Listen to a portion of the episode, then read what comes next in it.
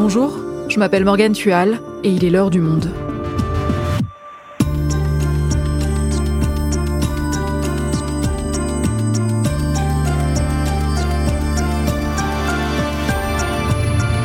Aujourd'hui, c'est un crime dont les victimes sont de très jeunes enfants qui vivent pour beaucoup à des milliers de kilomètres de la France.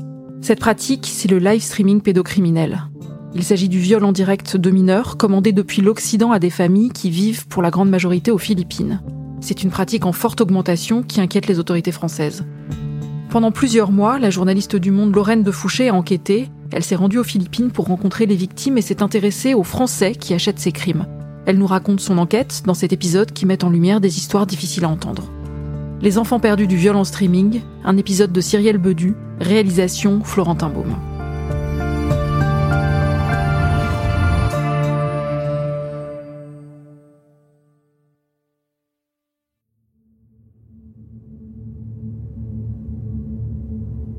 Donc avec mon collègue Jean-Baptiste, on, est en voiture, on quitte la ville d'Olangapo.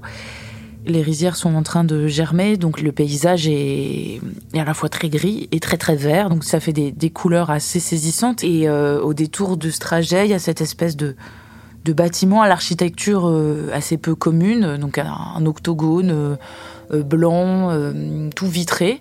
Et là, on va, on va faire la connaissance donc de celui qui a créé et qui dirige la fondation Preda, qui s'appelle Sheikh Ulen, qui est un prêtre irlandais qui est arrivé il y a 40 ans aux Philippines et qui a créé cette institution pour accueillir des enfants victimes de violences sexuelles.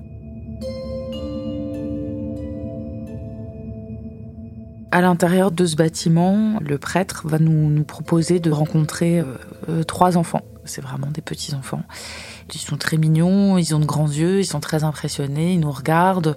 L'interview voilà commence, ils sont tous les trois sur les, petits poufs et euh, moi je veux pas y aller tout de suite dans le dur. Je, tourne un peu autour, je leur demande quel âge ils ont, qu'est-ce qu'ils veulent faire plus tard. Et ils voient un peu que, que je tourne autour du pot et et en fait, c'est la petite Diwa qui va y aller toute seule.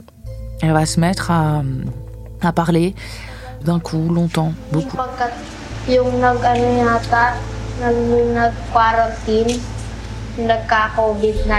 Et la, la travailleuse sociale, je vois qu'elle qu'elle l'interrompt pas pour traduire. Il y a juste quelques mots qui sont transparents. Donc des mots qu'elle va prononcer en anglais, et donc elle va dire, elle va parler de sextoy, elle va parler de de PayPal, de Western Union, de Daddy Dave. On est tous saisis en fait dans la pièce et il y a une émotion vraiment très forte.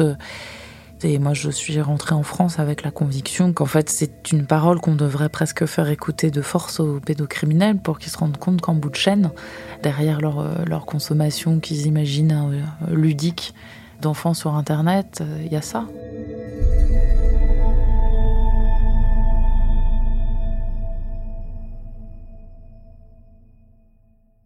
Lorraine, tu as passé des mois à enquêter sur cette pratique, le live streaming pédocriminel. Est-ce que tu peux nous dire comment tu as commencé à travailler sur ce phénomène?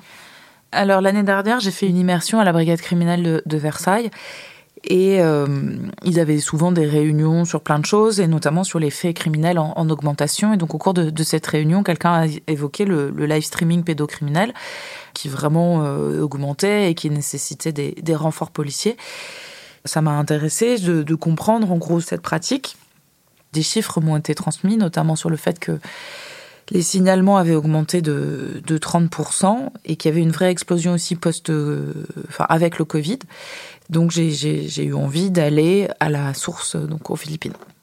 Alors, de quoi parle-t-on précisément? Comment peut-on définir le live streaming pédocriminel? Alors, on parle donc d'occidentaux, de, français, d'américains, d'allemands, d'australiens qui vont euh, se connecter sur Internet, entrer en contact avec des familles par le biais de réseaux sociaux euh, classiques et qui, au fur et à mesure d'échanges et de, négociations, vont euh, commander ce qu'on qualifie avec de, de grands guillemets des shows ils vont commander un script sexuel précis qui devra être exécuté par des enfants, donc devant une webcam pour que l'occidental puisse regarder ça en direct. Et en échange de ça, de l'argent est envoyé euh, donc euh, par des prestataires financiers internationaux que sont euh, PayPal ou Western Union.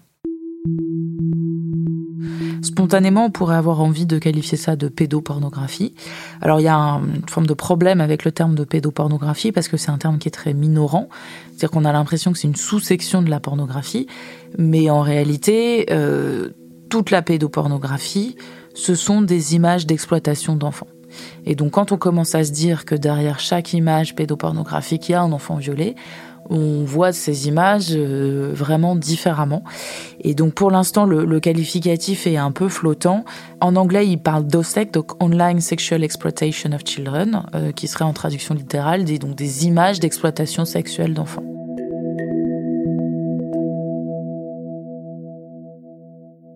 Et ton enquête, elle commence donc aux Philippines? Voilà, parce qu'en fait, ça m'apparaissait très important de remonter à la source, en fait, à la source de la commission des faits, et on va recueillir la parole des primo concernés du, du fait que l'on décrit.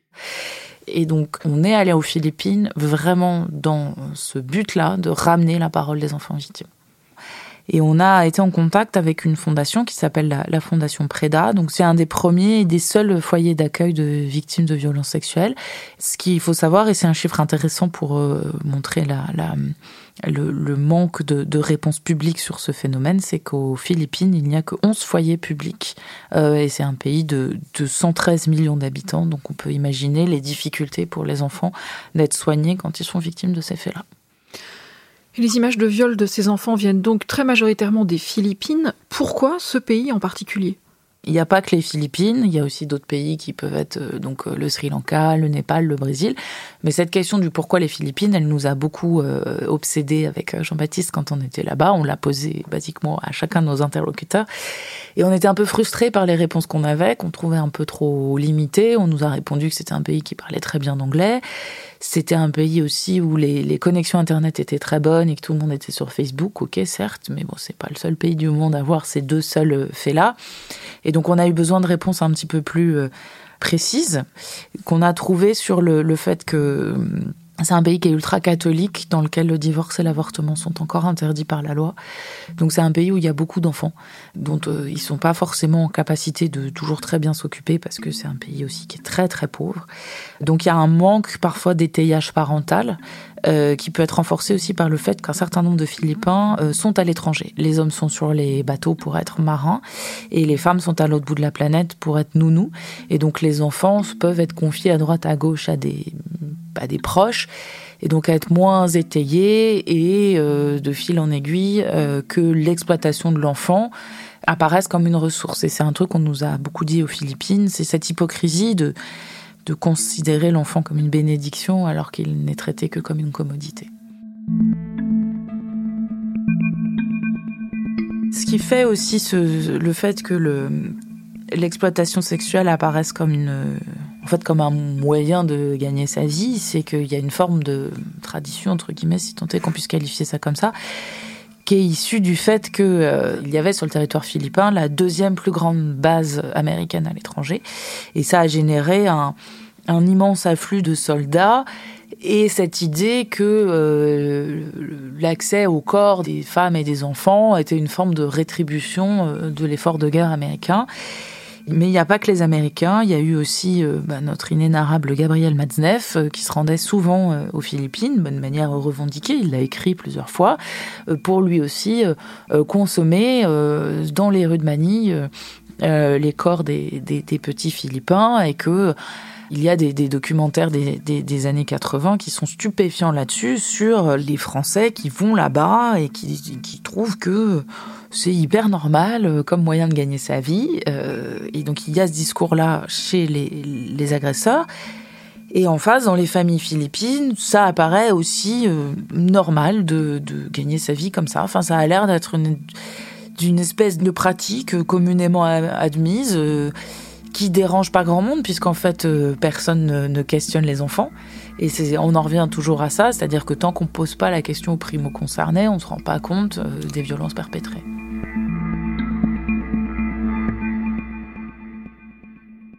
Il y a d'ailleurs un documentaire de TF1 datant de 1981 qui s'appelle Les trottoirs de Manille, qui donne un aperçu glaçant de l'exploitation sexuelle des enfants à Manille.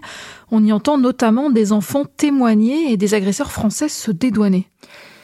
Donc dans ce documentaire, on voit le quartier rouge euh, de Manille et nous on y est retourné là en, décembre. Donc c'est à côté de, Makati et on voit, euh, bah, c'est un quartier rouge, il y a les néons, il y a il y a encore les vieux occidentaux euh, qui se baladent bras dessus bras dessous avec de très jeunes et superbes Philippines, mais malgré la, la, la, la survivance de ces images, ce que documentent les spécialistes, c'est quand même une bascule, c'est-à-dire que le tourisme sexuel entre guillemets euh, IRL, c'est-à-dire vraiment sur place, euh, a quand même beaucoup diminué et a explosé sur Internet, suivant en fait cette tendance assez euh, classique pour tous les faits criminels, qui est une forme de numérisation de la criminalité, qu'on retrouve aussi dans le champ des violences sexuelles commises sur les enfants. Et donc maintenant, des familles violent leurs enfants et diffusent ces images en direct sur Internet. C'est d'abord pour l'argent? Oui, évidemment. On m'a beaucoup interrogé là-dessus, sur le fait, mais quand même, euh, des parents philippins font ça à leurs enfants, euh, avec un espèce de jugement, en fait, d'imaginer que les Philippins euh, seraient très loin de nous et seraient une forme de civilisation un petit peu moins développée que la nôtre, où on retrouverait des parents qui commettraient ça sur les enfants. En fait, c'est essentiellement un motif euh, économique, hein, parce qu'il n'y a aucune demande locale pour ça, c'est-à-dire qu'il n'y a pas de, Philippins qui demandent à d'autres Philippins de faire ça. C'est une demande euh, qui vient des, Occidentaux. Et donc, il faut euh, absolument pas négliger la, variable nord-sud et prédatrice et d'un point de vue économique de, ce fait criminel. J'étais très impressionnée des prix.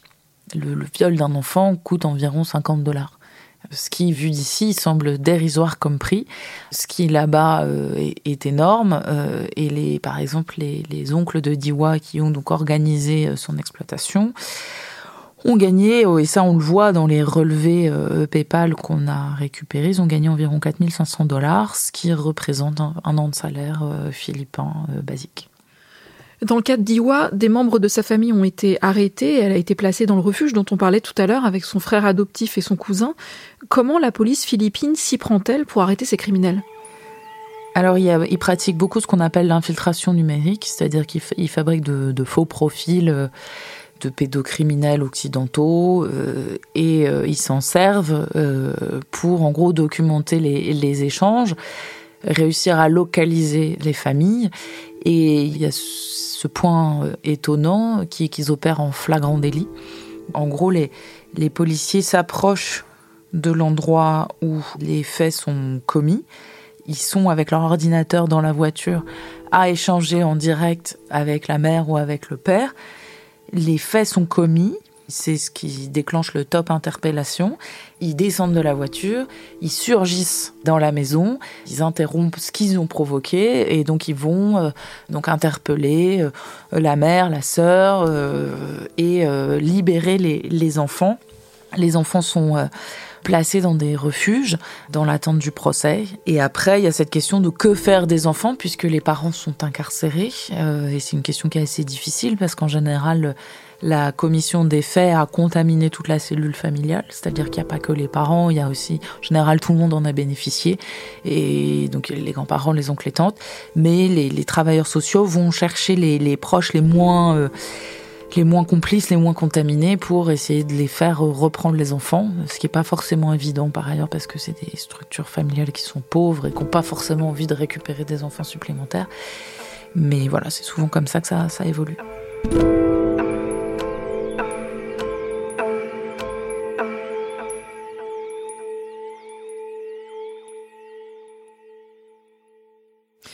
Et tu t'es intéressé dans cette enquête aux commanditaires, ceux qui achètent ces contenus aux familles philippines, et parmi eux, des Français.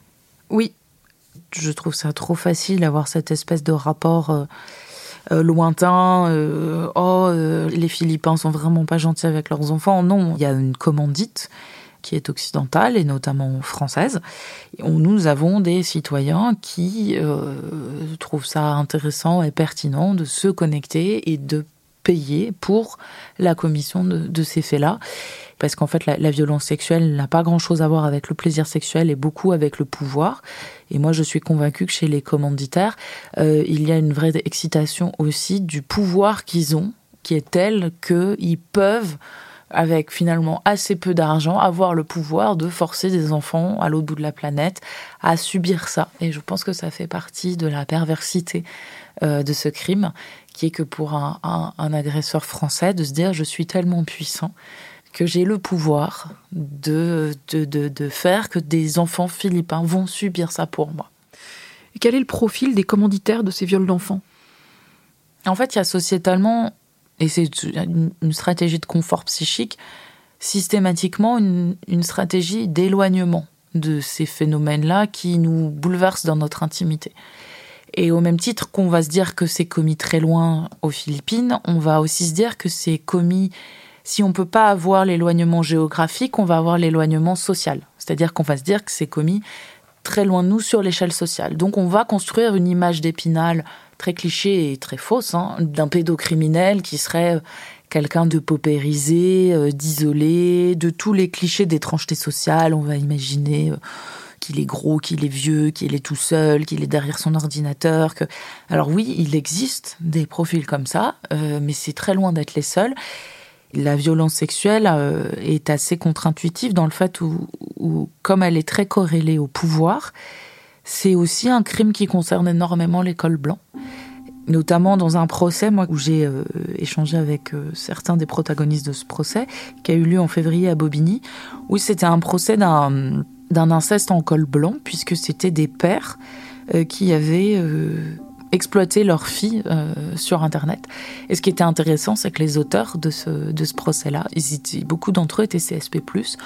Donc on avait un directeur commercial d'hôtel, un médecin anesthésiste, un praticien en médecine chinoise, un ingénieur aéronautique. Donc on était très très très très très loin de ce cliché de, du vieil homme euh, désocialisé derrière son ordinateur. On était chez des gens très très performants euh, socialement.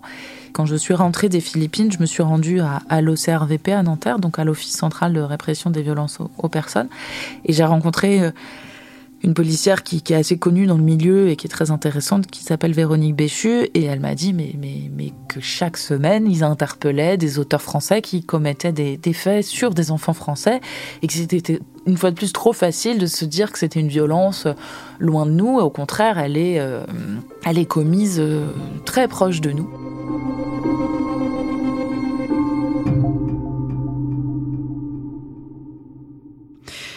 Et tu disais que pour se défendre, les commanditaires des viols d'enfants disent ce ne sont que des images.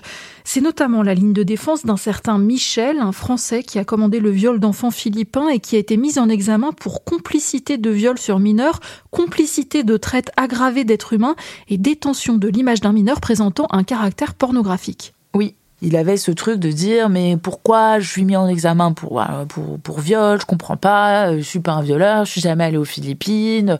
Oui j'ai des images mais c'est juste des images et donc euh, et puis il le sait que judiciairement, les images, c'est beaucoup moins sanctionné, c'est un délit, puisque la détention et la consommation d'images pédopornographiques, c'est un délit, alors que la complicité de viol sur enfants philippins, c'est un crime et c'est les assises.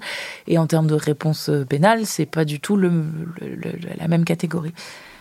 En fait, on en revient toujours à ça. C'est la question de la fabrique des images et que derrière leur consommation, elle induit toute une forme de voyage euh, psychique, qui est une forme de radicalisation en fait. Au même titre que dans la sphère euh, djihadiste, tous ceux qui ont surconsommé des images de décapitation ont eu à un moment une envie de passer à l'acte. Quand on va surconsommer des images d'agression sexuelle d'enfants, on va avoir du mal à se comporter avec les enfants de son entourage. Et c'est quelque chose que m'expliquait Véronique Béchu, donc la policière de l'OCRVP. Elle disait tous ceux qui consomment ces images-là euh, ne violent pas des enfants. En revanche, en général, tous ceux qui ont violé des enfants ont consommé ces images-là. Et ce qui est intéressant d'ailleurs, c'est qu'on le voit dans les déclarations de Michel, lui, au fur et à mesure qu'il surconsomme ces images-là, il sort plus de chez lui.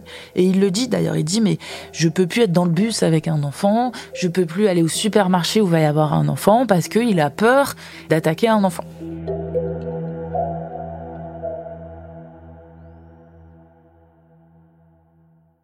On a vu tout à l'heure comment les autorités philippines tentaient d'endiguer ce phénomène, mais en France, comment la police et la justice s'y prennent-elles pour arrêter les commanditaires?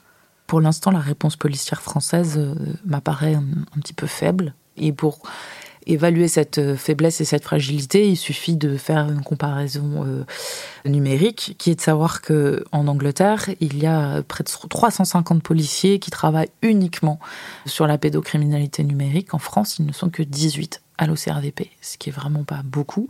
Alors, ils vont être renforcés là, euh, ils devraient être portés à une petite cinquantaine, mais ça reste encore euh, faible. Et ça témoigne pour moi d'une forme de myopie, tant dans la fabrique des images, donc dans la à quel point chaque image sur Internet d'un enfant dans cette situation, c'est un enfant qui a subi des violences sexuelles gravissimes, et que par ailleurs, chaque consommateur de ces images est un potentiel euh, agresseur. Merci Lorraine. Merci Morgane.